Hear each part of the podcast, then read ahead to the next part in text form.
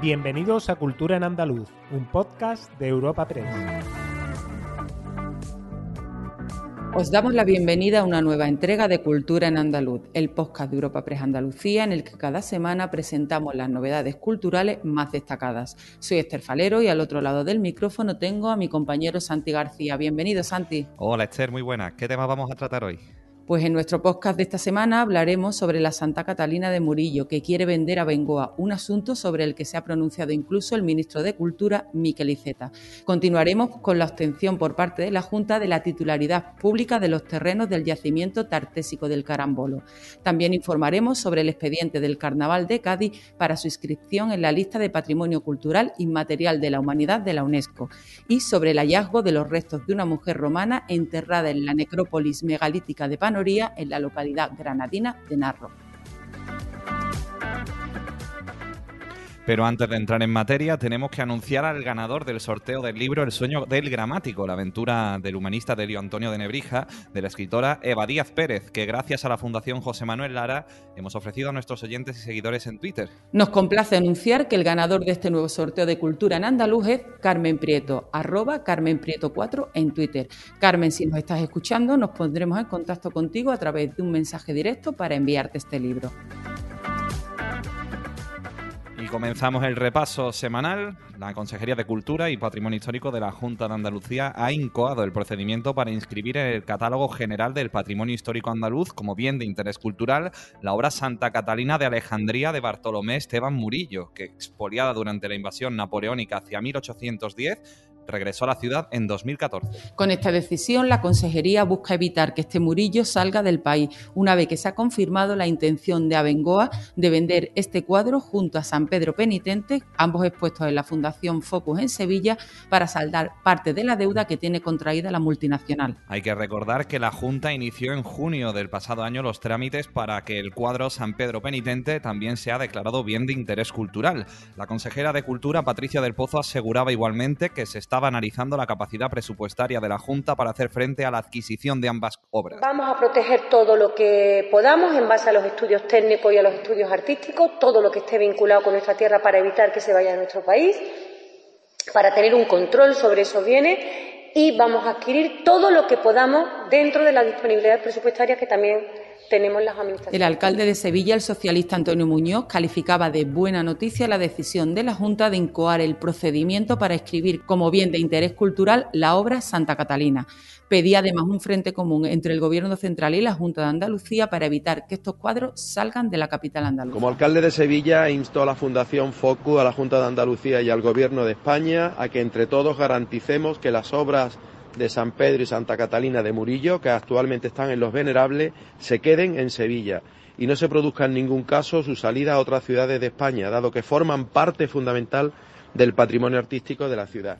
De este modo, el ministro de Cultura y Deporte, Miquel Iceta, que estaba de visita esta semana en Sevilla, también se pronunciaba sobre este asunto, dejando abierta la puerta a la posibilidad de que el Gobierno de España puje por hacerse con los dos cuadros de Murillo para que se queden A nosotros nos gusta eh, que el patrimonio se quede donde está y, por lo tanto, si en algún momento se plantea la venta, el Ministerio, pues eh, con sus fondos, muchas veces, pues intenta comprarlas y comprarlas no para que se vayan a Madrid, sino para que se queden donde están. Por lo tanto, no es descartable que lo hagamos, aunque en este momento.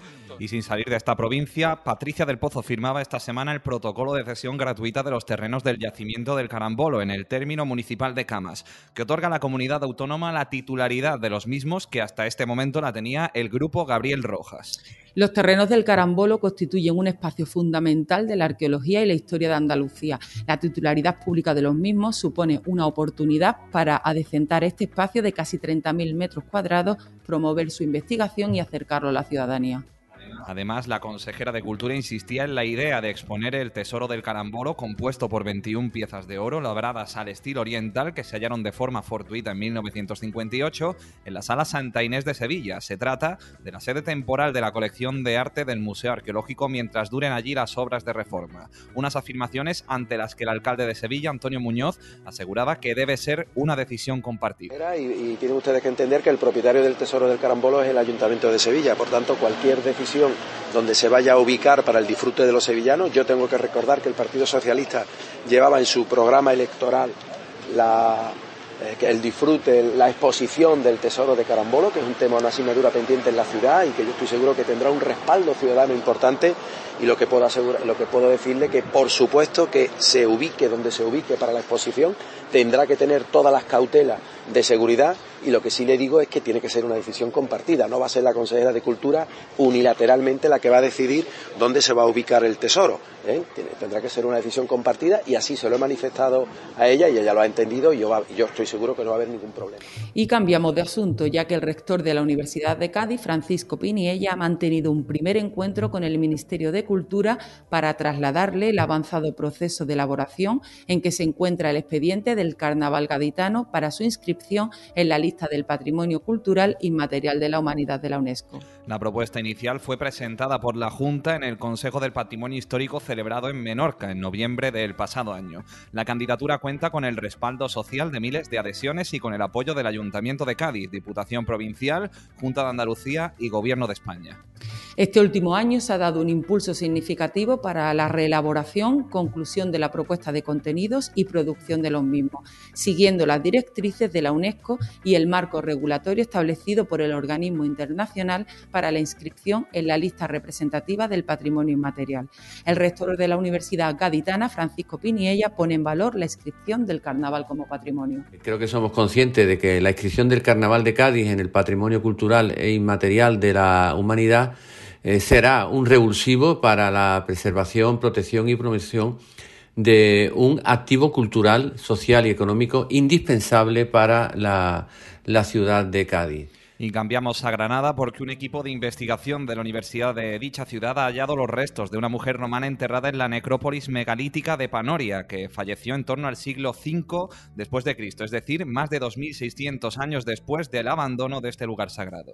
La necrópolis megalítica de Panoria se localiza en el extremo más oriental de Sierra Arana, en la localidad granadina de Darro, y fue utilizada entre los años 3600 y 2100 a.C. Pasados miles de años desde la construcción y su uso funerario, la necrópolis fue reutilizada en época romana. Consta de al menos 19 sepulturas, de las que nueve han sido excavadas entre los años 2015 y 2019. Durante el proceso de excavación se produjo un hallazgo sorprendente ya que en el exterior de la cámara funeraria, de la que se conoce como Sepultura 15, se registró una fosa en la que se depositaron cuidadosamente los restos de un cráneo y sobre él dos huesos largos, un húmero y una tibia. El estudio antropológico demostró que el cráneo pertenecía a una mujer que murió entre los 18 y los 25 años y la datación radiocarbónica evidenció que su fecha de muerte se situaba en el siglo V después de Cristo, en lo que se conoce como antigüedad tardía. Esto significa que pasados más de 2000 años de su abandono, la necrópolis fue reutilizada en época romana. Habla de este hallazgo Gonzalo Aranda Jiménez del Departamento de Prehistoria y Arqueología de la Universidad de Granada y autor principal de esta investigación. En realidad, uno de los aspectos más sorprendentes no solo es la distancia temporal respecto a los últimos enterramientos megalíticos, sino que también no fue una práctica funeraria propiamente dicha, sino que fue un ritual que implicó la deposición de restos óseos ya esqueletizados y no de un individuo recién fallecido. Desconocemos las razones por las que los restos de esta mujer fueron enterrados en Panoría. Lo que sí parece evidente es la importancia que Panoría debió tener como lugar sagrado conectado con la historia y con la memoria de las comunidades que habitaron la cuenca de Guadix.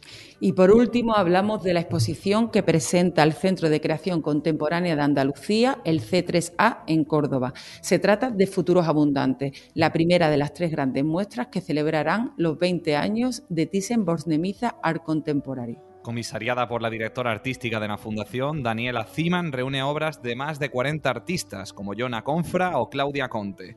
Patricia del Pozo, consejera de Cultura andaluza, destaca esta la apuesta, la apuesta de la Fundación TVA 21 por el Centro de Creación Contemporánea de Andalucía para celebrar su 20 cumpleaños, sus 20 años de existencia, es sin duda un enorme, de verdad, un motivo de enorme satisfacción para toda Y un último apunte antes de acabar este repaso semanal y es que el próximo 15 de septiembre arrancará en la Plaza de Toros de la Real Maestranza de Sevilla la gira Mundial World Tour Premier que trae de vuelta a los escenarios al icónico Eros Ramazzotti en el único espectáculo que el artista celebrará en España.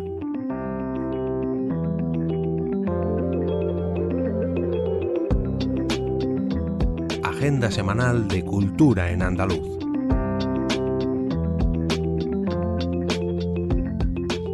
Y ahora os ofreceremos algunos planes para los próximos días. Empezamos nuestra agenda con la Orquesta de Córdoba, que ofrece este mismo jueves a partir de las ocho y media en el Gran Teatro su octavo concierto de abono titulado La Sultana Rosa. Se trata de un título referido a una de las obras del programa Sinfonía número 63 en Do mayor, La Roxelane de Joseph Haydn.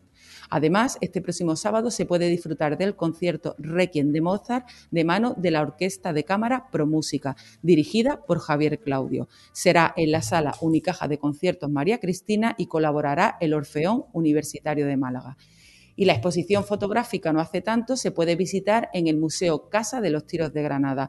Está compuesta por 83 instantáneas, de las que 49 proceden del Archivo Histórico Provincial y 34 de la institución que alberga la muestra y que forma parte del Fondo del Desaparecido Diario Granadino Patria. Estará abierta al público hasta el 29 de mayo. ¿Y tú, Santis, qué otras mm, propuestas nos traes para, para estos días que vienen? Pues la Alhambra de Granada ofrece en Semana Santa nuevas visitas guiadas para las familias. Las actividades que tendrán lugar desde este sábado al 17 de abril se realizarán en dos turnos por la mañana y en grupos reducidos de 30 personas. Incluirán visitas guiadas por los Palacios Nazaríes, la Alcazaba o la Almunia del Generalife, entre otros espacios. En Cádiz, la periodista Rocío Fontán muestra su nuevo proyecto, Segunda Vuelta al Patio, en la sala expositiva de Canal Sur. Son más de media docena de cianotipias con la que propone al espectador un regreso a los patios infantiles a través de sus plantas. La periodista ahonda en esta técnica decimonónica para recordar sus vivencias en el patio de la calle de las Naranjas de Jerez de la Frontera, donde se crió junto a sus abuelos. Y por último mencionar, por si algún interesado quiere comprar ya las entradas, el concierto Granada por Ucrania, que se celebrará el próximo 28 de abril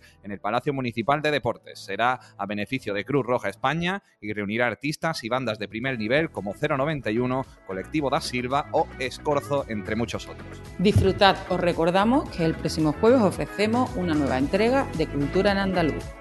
Despedimos esta entrega de Cultura en Andaluz invitando a todos nuestros oyentes a descubrir el resto de episodios de este podcast, así como todo el catálogo de programas de nuestra red a través de europapress.es barra podcast.